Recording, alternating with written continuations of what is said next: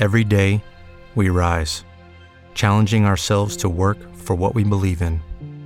At U.S. Border Patrol, protecting our borders is more than a job, it's a calling. Agents answer the call, working together to keep our country and communities safe. If you are ready for a new mission, join U.S. Border Patrol and go beyond.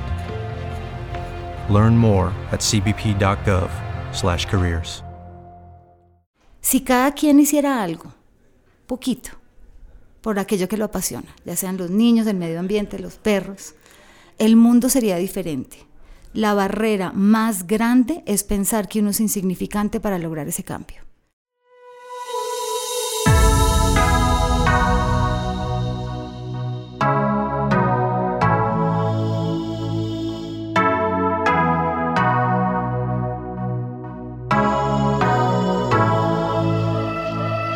Bienvenido al episodio número 7 de Máximo Desempeño, un podcast enfocado en descubrir la mentalidad y hábitos que utilizan las personas más extraordinarias de manera consistente para alcanzar los límites de su máximo potencial.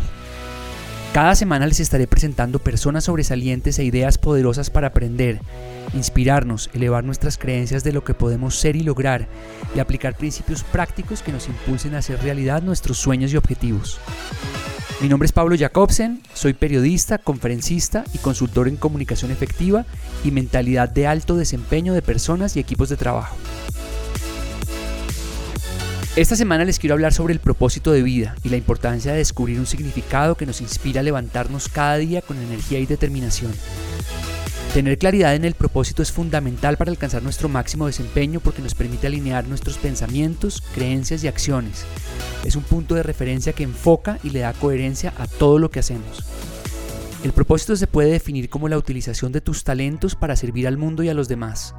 Es tu razón de ser o el porqué que define tu contribución a la vida, la cual se puede expresar de múltiples formas. Tu propósito lo puedes expresar a través de las relaciones, el trabajo, la espiritualidad, el servicio a los demás y el cuidado de la naturaleza y el planeta, entre muchas otras formas.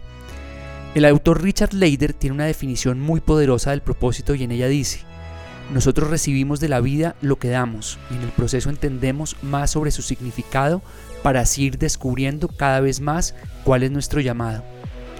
La invitada al podcast esta semana es un ejemplo de cómo podemos encontrar nuestro propósito de vida a través del servicio a los animales y a esos seres sabios y maravillosos que son los perros.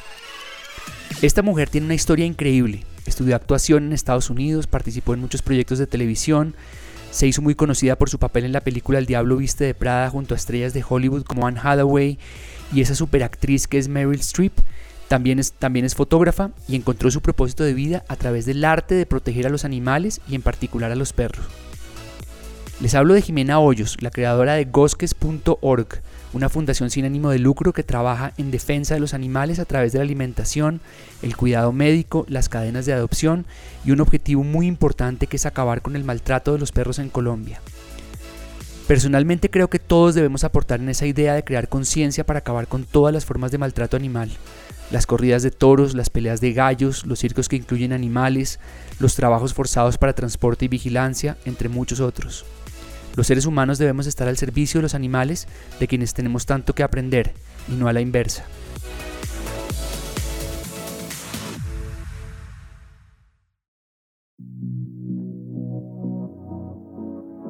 Hola Jimena, qué rico verte después de tantos años. Hola, qué buena introducción y ah, describiendo lo que es este programa. sí, pues la verdad es, es un espacio. este espacio. Es un espacio muy chévere para, para compartir con muchas personas que puedan aprender de personas eh, que tienen historias como la tuya, con un propósito de vida muy claro, eh, que les sirven a las personas para entender cómo ellos también pueden y cómo todos podemos aprender de ti y de lo que tú estás haciendo. es difícil digerir eso porque yo me siento la, la, la primera alumna ¿me entiendes? Pero algo que sí me he dado cuenta en el camino y es algo que todos los seres humanos tenemos es la capacidad de inspirar. Es poderosísima y la tenemos todos. Porque yo creo que lo que he logrado con Gosques ha sido a través de otra gente. Yo creo que la capacidad de inspirar, a, algunos no se la creen pero todos tenemos una gran capacidad de inspirar, sobre todo cuando nos encontramos con nuestra autenticidad, con eso que nos mueve el alma y somos auténticos, ahí es que somos más poderosos para inspirar a otros. Sí. Yo no sé si esto sea como tú dices, un bueno, sí es un propósito, es una misión, pero esas palabras tienen como cierto, vienen como de la rectoría, por así decirlo, y es, a mí me ha llegado tanto a través de este proceso que no lo veo uno como un propósito, no lo veo uno como una misión, lo veo uno como una bendición, más bien, te lo juro. Pero yo también creo que te ha llegado mucho porque has dado mucho. El universo es de energías y en el universo cuando tú aportas energía a algo, la única posibilidad es que eso se te regrese multiplicado de muchas maneras. Entonces creo que, creo que eso es algo muy bonito y es a veces no somos tan conscientes del impacto que estamos generando y yo creo que tú a través de lo que haces generas un gran impacto y, inspiras a muchas personas y conectas a muchas personas porque creo que somos muchísimas personas en Colombia hoy los que amamos a los perros y los que nos importa su bienestar y nos, y nos duele cuando vemos maltrato y, y, nos han transformado además la vida, esos son unos seres maravillosos.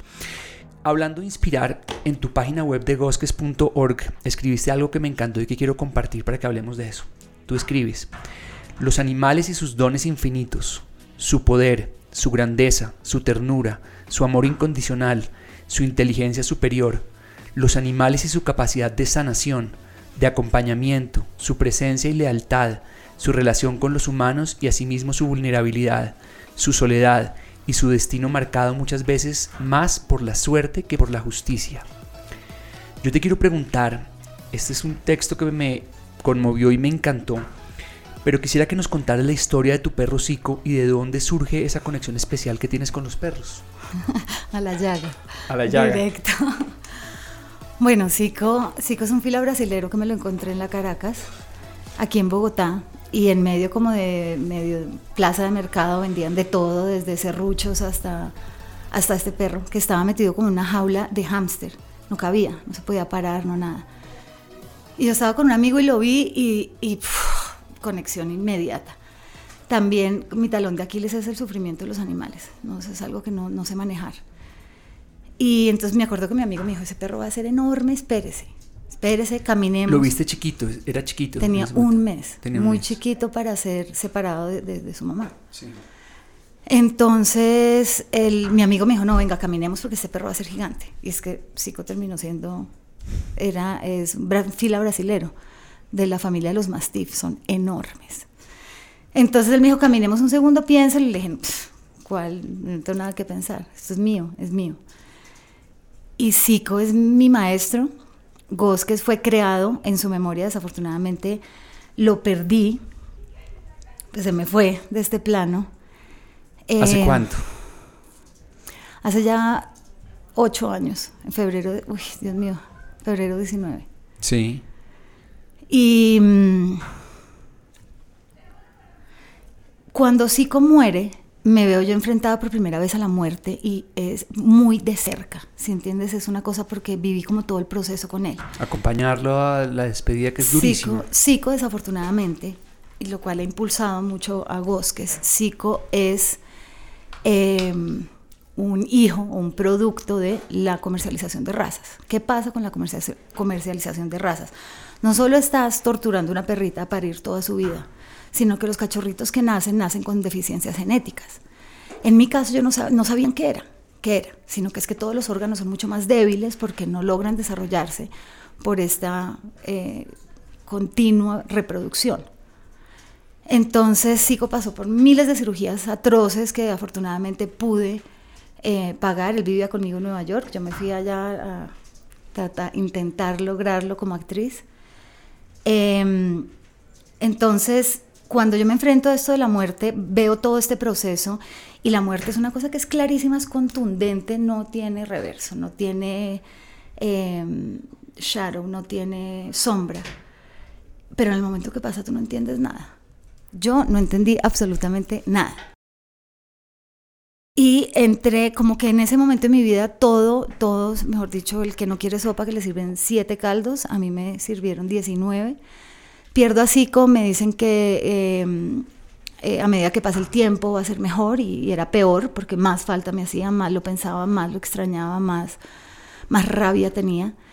Y como tú dices, cualquier cosa que tú pones en el universo se multiplica, sea bueno o malo, desafortunadamente. Yo pienso que lo bueno es más poderoso, pero igual, cuando empiezas a exponer esto, mejor dicho, yo atraje de todo. Mi relación se fue de culo para el estanco, se acabó, se fue, o sea, un desastre, mi carrera no, no iba para ningún lado. Y mm, ahí es cuando yo sé que piensas que me estoy yendo, pero para contarte cómo psico y por qué. No, maravilloso, adelante. Sí. En ese, bueno, entonces todo se me juntó, todo era pésimo en mi vida, eh, una depresión absurda. Y mi madre, que es uruguaya, vivía acá en Colombia y tenía un eh, restaurante en Tabio, pero se encontró una casa antiquísima de 300 años, vuelta a nada, como si la hubieran abandonado hace 300 años. Y entonces me dijo, Jimena, cada vez que la llamo usted no está haciendo nada, usted solo llora, solo se queja, solo ¿por qué no viene y me ayuda a reconstruir esta casa? Y lo hacemos usted y yo. No está haciendo nada. Venga. Y ese fue el primer paso de mi sanación, que es que hablábamos del tema del propósito y todo esto. Cuando uno se está sintiendo miserable, se está sintiendo que no tiene propósito, siente que, que nada está fluyendo, cuando uno, solo con dejar de pensar en uno y preocuparse por algo más, por alguien más, por un animal, entonces, ese fue el primer paso porque yo empecé a hacer, yo era la más inútil de todas. Y empecé a sentirme útil, empecé a, hacer, a crear cosas con mis manos. La actuación es una pasión enorme para mí, pero es algo que no puedes controlar. Es algo muy difícil de controlar. Entonces, al trabajar con mis manos, me di cuenta, empecé a sanar, empecé a ser productiva y por otro lado me empecé a dar cuenta, yo no venía a Colombia hace 14 años, y me empecé a dar cuenta de la cantidad de perros. Yo me crié en Bogotá, que no se ve tanto, pero en los pueblos eso es una cosa...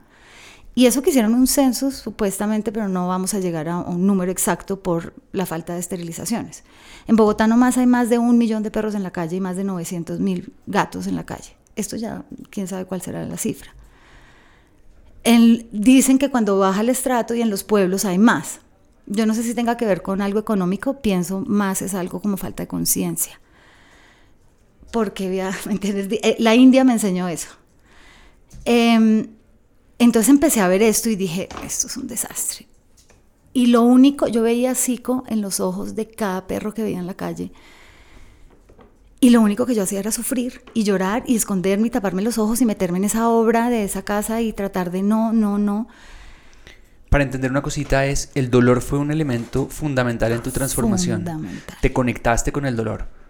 Y mira, sigue siendo mi propósito hoy en día y mi meta, por así decirlo, que es cómo transformar el dolor. El dolor es una energía fuertísima. ¿Cómo transformar? Tiene mucho impulso también. ¿Cómo transformar eso en, un proceso de sanación donde produces algo contrario? Si entiendes? En mi caso lo hice por medio del arte. Y es que yo creo que ahí hay algo muy importante y es muchas veces las personas cuando tenemos dolor o las familiares cuando ven a su hijo con dolor tratan de desconectarlos del dolor. Entonces, Jimena, ¿por qué no más bien te vas a un viaje? O mira, ven, te regalo tal cosa. Y eso se va con uno. Y, y, eso se va, eso lo persigue a uno hasta que uno enfrenta el dolor y lo siente de verdad y se conecta con ese dolor. Y en esa conexión con el dolor es donde viene realmente la transformación. En la filosofía hinduista, eh, la transformación a través del dolor se conoce como Kensho. Y la, y la misma filosofía dice que a través de la inspiración se llama Satori. Es, son dos formas de transformación y cada una la podemos tener cada uno de los seres humanos, pero el dolor a través de las enfermedades, a través de las pérdidas, a través de eh, muchas situaciones difíciles de la vida, es una herramienta maravillosa de crecimiento que después decimos muchas veces, cumplió una función en mi vida, eh, la vida de Zico. Em, y Zico tuvo un componente importantísimo en tu vida a partir de toda la historia. Entonces, eh, es muy interesante esa parte de cómo te conectaste con el dolor para, para salir de ahí de donde estabas. Y lo que tú dices, bueno, yo también lo dice Cartole, que es sentarse con el dolor. Y una vez el, horror, el, el, dolor es tan horroroso que a uno le da miedo enfrentarlo, pero la mayor, lo que pasa realmente es un fantasma mucho más chiquito.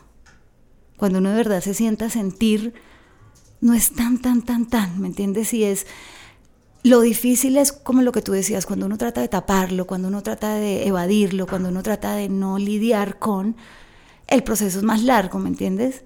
Pero una vez uno ya se afronta y se sienta con eso, esta energía puede llegar a ser muy, muy fructífera. Totalmente. Eh, ¿Cuál crees tú en este momento, a partir de tú has creado tu fundación, cuál crees hoy que ha sido el mayor logro en tu vida y a qué atribuyes haber alcanzado ese logro? Inspirar a la gente, definitivamente. Porque... a través de tu fundación. De lo, de, no sé, que la gente me vea hacer lo que hago y me preguntes por qué. Bueno, creo que entiendo por qué. Mira, para mí este proceso ha sido lo más espectacular que he vivido en mi vida. Para mí cuando yo salgo a alimentar y a fotografiar a los perros, es más que una meditación. El lenguaje con los animales es un lenguaje que no es verbal em, y mucho más expresivo. Es un lenguaje donde tú tienes que estar presente, donde tú tienes que sintonizar las energías con este animal. A mí siempre me preguntan, ¿y nunca te han mordido? digo, por ahora no. El día que, que esto suceda es porque yo estoy invadiendo un espacio que no fui invitada, eh, no estoy centrada, no estoy sintonizada. Entonces este proceso a mí me ha enriquecido muchísimo, muchísimo. Entonces se ve muy fácil lo que hago y es muy fácil porque es que lo disfruto, para mí es, mejor dicho, me gustaba lo que tú decías cuando uno sabe que tiene un propósito, porque a veces uno no sabe y encontrar un propósito es muy difícil. Yo creo que la definición de saber o que le di con, con, con el propósito es que uno se levanta con unas ganas Totalmente. o sea, tú no sabes, como un resorte. Y yo no soy una persona de las mañanas. Soy... Yo, yo creo que ahí está un poco en que, en que a veces también no nos hemos preguntado con profundidad o conectado incluso con nuestro cuerpo físico para entender cuál es ese propósito. Realmente no hemos tenido la pregunta latente y yo entendí mi propósito. With Lucky Land slots, you can get lucky just about anywhere. This is your captain speaking. Uh, we've got clear runway and the weather's fine, but we're just going to circle up here a while and uh, get lucky. No, no, nothing like that. It's just these cash prizes add up quick. So I suggest you sit back, keep your tray table upright, and start getting lucky. Play for free at LuckyLandSlots.com. Are you feeling lucky? No purchase necessary. Void where prohibited by law. 18 plus terms and conditions apply. See website for details. Hace relativamente poco. Eh, creo que cuando uno se conecta con sus emociones, con su historia, porque seguramente en mucho de lo que hay de, tu pasión, de tu propósito hoy, viene desde niña. Eh, te quería preguntar un poco de eso. ¿Cuál fue tu relación creciendo con los perros? ¿Tuviste perro en tu casa de chiquita? ¿Cómo sí, yo siempre he dicho que a mí me criaron mi mamá y cuatro pastores alemanes. Y así fue, y fue una cosa no es una cosa que me hayan enseñado, pero imagínate que yo el único lugar donde me podía tomar el tetero era encima de una que se llamaba Belcha, una pastora alemán. Yo creo que desde chiquita tengo como este, mm, esta conexión desarrollada en el sentido que cuando tú estás, la, la energía de todos los animales es increíble, pero pienso, como tratando de analizarlo, siendo bebé, que eres como tan, no estás formado de opinión ni nada de esto, la sola respiración de este animal era lo único que a mí me lograba dormir.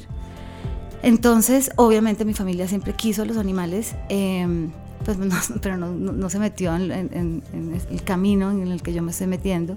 Claro que ya los estoy metiendo a todos, ¿no? Mi hermano ya tiene perro y gato adoptado, mi mamá ya le enchuté dos. Bueno, ahí vamos. Eh, pero me parece interesante la pregunta de nuestro mi crecimiento y la información sobre los animales. Yo siento que no era mucha, ¿me entiendes? Y a, mí nunca me enseñaron en el colegio que uno, uno tiene que ser eh, compasivo, que uno eh, tiene que respetar a los animales. Esto, ese tema como que nunca se tocó. Y yo siento que el núcleo del problema, por lo menos en este país, bueno, en muchos países, la verdad, pero me estoy enfocando en este, es la falta de información. Y no solo con los animales, o sea, partamos de la base tan sencilla que la mayoría de los colombianos piensan que los animales no tienen sentimientos. Arranquemos por ahí. Y que son como pues que se puede comerciar con ellos, o sea, que son como cosas que se comercian y que se sí. O las artes que tú llamas, como es el toreo, como es, también a veces me discuten, me dicen que es parte de la cultura. Mira, yo respeto todas las culturas, pero los animales déjenlos quietos, por Dios. no tiene nada que ver con una cultura. Totalmente. Yo creo que ese tema que tú mencionas de los niños es muy interesante porque a los niños nos abre una sensibilidad distinta el tener conexión con animales. Yo creo que nos hace eh, mejores seres humanos, de alguna manera. O sea, la conexión con los animales para mí sin duda lo hace a uno mejor ser humano. Yo tuve un perro durante 11 años y medio que se fue en junio del año pasado y, lo amábamos, Baruch, y, hoy no ha pasado un solo día que pase en que yo no piense en él. Eh, y esa conexión es una cosa que es no tiene descripción, es que es el amor más puro que puede existir. Incondicional, sin tiempo además esa capacidad de, perdonar y, darte no solo una, sino todas las oportunidades que necesites. Claro. Tú has creado arte alrededor de tu propósito de una forma muy creativa, además para financiar tu fundación. Has hecho fotografías, has utilizado eh, elementos de reciclaje para crear los marcos, para crear obras de arte realmente que me parece algo maravilloso, me parece, primero estás, y, hay un video maravilloso en la página de gosques.org donde Jimena cuenta su historia y cuenta cómo, cómo los hace y muestra todo el proceso de sacar las fotografías y después hacer, de hacer las obras. Este es, maravilloso. Cuéntanos cómo ha sido para ti esta experiencia de utilizar tus manos, como decías que me parece que ha sido sanador. Te ve uno eh, con, con, aparatos. Eh, yo, no, sabía ni coger un martillo. No sé ni cómo así, pero te ves profesor. Soy una todera. Eres una todera. Mira, a mí el mejor, el mejor el frase que me han dicho es que voy a ser un excelente marido en un futuro. me parece lo máximo. Sí, mira, este proceso lo aprendí, como te contaba, construyendo esta casa. Yo no sabía ni coger un martillo. Y ese proceso de crear con tus manos es lo más satisfactorio que yo he sentido en, en muchísimo tiempo y es también un tipo de meditación donde tú te desconectas y pueden pasar 12 horas y estás totalmente metido en este tema. ¿Esto qué pasa? A ver, la fotografía nace por dos lados. Uno, yo, obviamente Gosques nace de algo muy, muy doloroso, una realidad horripilante que estaba viendo en este país, pero también, y no me voy a ir, yo vuelvo ahí, pero tú estabas mencionando que hoy en día somos muchos los colombianos que amamos los animales, yo sí siento que hay mucha más conciencia hoy en día. Yo arranqué de un lugar maluco, pero siento que, se está generando mucha más conciencia. Entonces yo al principio, el, lo que más me aterraba a mí, no solo era de ver estos animales en la calle, era que yo sentía que la gente no los veía. O sea, les pasaban por encima tal cual. A un perro en los huesos, a un perro enfermo. Y entonces yo decía, esto, esto, por Dios. Entonces ahí nace el tema de la fotografía que yo quería mostrar a estos seres. Pero yo creo que la parte artística empieza a, nacer cuando... Ay, es que estos seres son, mira, por más sufrimiento que hayan tenido un animal, no sé cómo hacen, pero tienen una luz que no se apaga. Y si tú tienes la paciencia, yo soy la menos paciencia, eh, la menos paciente para, para todo, pero para este proceso, mira, ese, término ni, ni sé qué significa. Y yo quería mostrar eso, mostrar, no entiendo que hay unas fundaciones que tienen que sacar una realidad a la luz y el morbo y el amarillismo del, perro atropellado, vuelto nada. Yo lo que quería era mostrar eso, que me parece lo más poderoso que, he visto en mi vida. Y es mostrar esa luz, es dignificarlos, es mostrar lo mágicos que son. Que tú veas una foto y no digas, uy, tenaz, pobrecito. No, sino digas, ¿cómo es posible que, o sea, ¿dónde está? Ni tú ya por él. Entonces nace de por ese lado, quería que, la gente los viera y los viera de verdad, como nos debemos ver entre todos los seres, de verdad, del alma. Y por otro lado, puse, se me ocurrió esta idea, que me parece brillante. Es brillante, es brillante. Le di. Totalmente. Le di, pero es una solución temporal. Por otro lado, instalé un dispensador de comida para los perros de la calle en este famoso restaurante. Y fue un hit. Fue porque es que yo salía todos los días a alimentar a los perros. Mi socio me va a adelantar, que es de, Comedoc, que es el que me ha ayudado a llevar este, esta parte de, los dispensadores a otro nivel, que es una persona hermosa, Juan Manuel Montoya y su esposa Claudia, que ahorita también te resumo. Em, él, lo, él lo define como alimentar el alma. Y me parece, pa, otra frase espectacular porque así es. Entonces, cuando yo salí a alimentar a estos perros, obviamente me daba cuenta que yo quería volver al día siguiente y ni de dónde estaba porque no tiene dirección, porque está en la calle. Entonces yo dije, yo necesito un punto de encuentro, o sea, ¿cómo hago? Entonces ahí nace la idea del dispensador. Y eso fue un hit, y ellos son, mejor dicho, una cosa con ese olfato.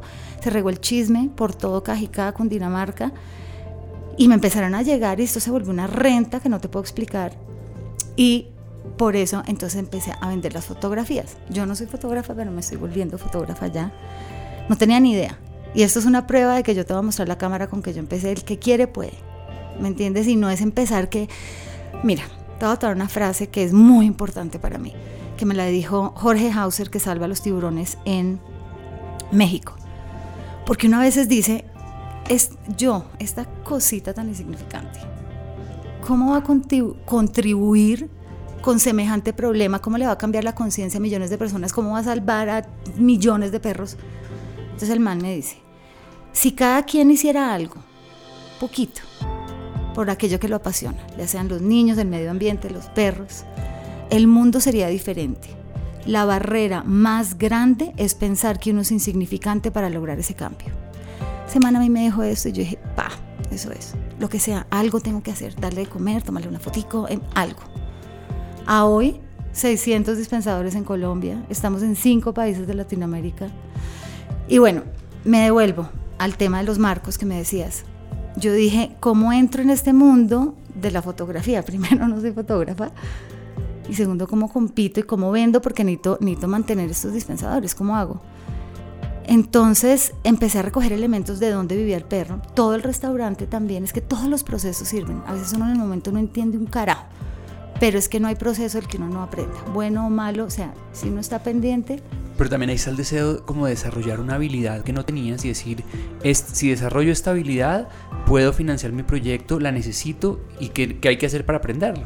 pues empieza con lo, con lo que hablábamos de la necesidad que yo tenía, la, satisfacción que, me dio trabajar con las manos y poder tener como ese control. Y es magia, porque una vez tú te conectas, uno, uno no tiene ni idea de todo lo que puedes llegar a lograr. Entonces, ahí fue cuando, cuando obvio, también me, encantó el proceso, pero yo no sabía. Yo nunca me imaginé que yo quisiera hacer una... Imagínate, actriz, ¿cómo me unes eso a querer que es que volverse artista y fotógrafa y hacer marcos de chatarra? es, es, lo maravilloso cuando conectas la mente con el corazón y con las manos, que son la acción. Y en esa conexión es donde, donde encuentras como ese, ese florecimiento que tú tuviste que es maravilloso. Te quiero preguntar una cosa eh, en esta parte y es, ocurrió algo en ti que fue como a partir de encontrar tu propósito tú floreces. ¿Qué rasgos de tu personalidad salen a la luz o surgen que tú que son fortalezas tuyas que tú que, que estaban medio ocultas en ti a partir de crear tu fundación, conectarte con tu propósito, empezar a trabajar con las manos, empezar a trabajar en el arte, ver posibilidades, llevar esto a otros países, ¿qué rasgos en tu personalidad surgen que te transforman y que hoy en día son fortalezas que te, que te mueven todos los días? Pues yo igual siento que todavía es en un proceso largo en cuanto a, a ser la persona que quiero ser, a ser la persona que tu perro piensa que eres. Em, pero, a ver, ¿qué rasgos? Es que si mi familia oyera esto van a decir que sigo igualita, que mi genio es el mismo, que soy desordenada, van a decir que lo mismo. Pero yo diría, em, camino por esta vida más tranquila, más recta, porque esto me ha generado tal satisfacción que no estás cargando con tanta cosa. Tus prioridades cambiaron, digamos. Sí, claro, también, obvio. Y no sabes la delicia. Y tampoco es como lo dicen a veces en las noticias que yo más o menos salí del, del, red carpet eh, en mi vestido ferragamo y me fui a, me metí al charco con la machita. No, eso fue un proceso, ¿me entiendes? Pero obvio, andar en la machita, en el charco con todos los bosques encima, para mí, mejor dicho, la satisfacción más grande del planeta. Obvio también de vez en cuando salir y entaconarse y verse guapa, también. Em, pero me encanta esta pregunta porque me estás haciendo pensar qué rasgos cambian de uno. Digamos lo de la paciencia, te lo digo, yo soy muy impaciente, muy afanada, odio que me afanen. Y es, no sé si lo he logrado aplicar, no, sí, yo creo que también se ha, se ha logrado aplicar en... Tengo que dejar de pensar en la opinión de mi, de mi familia. Porque Sí. Eso es muy importante. Yo creo que todos Total. tenemos que desconectarnos de las opiniones de la familia, de las expectativas de los demás. Hay una frase que yo he repetido en este programa que es de un eh, filósofo que se llama Charles Cooley y dice, en el mundo de hoy no soy lo que creo que soy, no soy lo que tú crees que soy, yo soy lo que yo creo que tú crees que yo soy Tenaz. es difícil de entender un poco, pero Sí. es la percepción, la, la Sí, termina nuestra- uno creyendo, comiendo el cuento. comiéndose el cuento de lo que pensamos que los demás están Sí. pensando de nosotros y no estamos pensando en nosotros. Y yo creo que tú has desarrollado a través de tu proceso unas fortalezas que tenías y que estaban medio ocultas en ti y que cuando nosotros empezamos a encontrar nuestro propósito de vida empiezan a florecer, empiezan como a salir a la superficie y en la medida en que desarrollamos más esas fortalezas las hacemos evidentes porque la paciencia es un tema que es un rasgo de, per- de personalidad que que, Pero que- es muy bonito, es muy importante, te lo has digo. aprendido a tener paciencia, Sí. eres más pa- paciencia, más Sí. paciente ahora que antes. Porque tema- cambian también lo que tú decías, tus, lo- los- tus- las prioridades, ¿me Totalmente, entiendes? totalmente. Jimena, me encanta la conversación que estamos teniendo y para que este podcast lo oiga mucha gente es necesario que sea corto. Quiero darte las gracias porque el trabajo que tú haces eh, es increíble, eres un ángel guardián para muchísimos perros que sin tu trabajo y dedicación no tendrían el amor y cuidado que merecen. Eh, yo quiero invitarlos a que eh, vean, vayan a la página de gosques.org, sigan a Jimena en su cuenta de Instagram. Quienes te quieren apoyar, quienes quieren apoyar la fundación y seguir lo que haces en el mundo digital, ¿dónde te pueden encontrar? En mi Instagram es gosques.org. Lo voy a deletrear porque no, yo pensaba que era una, una palabra más colombiana y solo es bogotana. Es G-O-Z-Q-U-E-S. Gosques. Gosques. Entonces en Gosques pueden encontrar toda la información de esta fundación maravillosa, del arte que hace Jimena alrededor de todo el tema de, de Gosques. Eh, cada vez que vean un perro en la calle, recuerden esta, esta historia y este trabajo que está haciendo Jimena para que entre todos busquemos formas de apoyar y proteger a los animales acá en Colombia. Gracias, Jimena. Gracias a ustedes por este espacio, de verdad. Un abrazo. La frase que me inspira esta semana es de Mahatma Gandhi y dice, la grandeza de una nación puede ser juzgada por el modo en que tratan a sus animales. El libro que recomiendo esta semana es The Power of Meaning o El Poder del Significado de Emily Esfahani Smith. En un mundo obsesionado con la felicidad, esta autora muestra de manera maravillosa que lo que realmente le da sentido y satisfacción a nuestras vidas es el propósito. De esta autora y con ese mismo nombre, The Power of Meaning, pueden ver la conferencia TED que encuentran en YouTube o en la página de TED. Les agradezco mucho su tiempo y atención el día de hoy. Los invito a compartir este episodio con familiares, amigos y personas cercanas a quienes les pueda interesar. Pueden oír mi podcast cada semana a través de la página de semana.com y suscribirse para recibir todos los episodios a través de Apple Podcast, Google Podcast, Spotify y Deezer. Me pueden seguir en mi cuenta de Instagram, pablo.jacobsen, en mi canal de YouTube con el mismo nombre, en mi cuenta de Twitter que es PabJack y en mi página web www.pablojacobsen.com. Conéctate a Máximo Desempeño la próxima semana para descubrir cómo puedes llevar tu vida, desempeño y productividad al máximo nivel. Un abrazo grande, chao chao.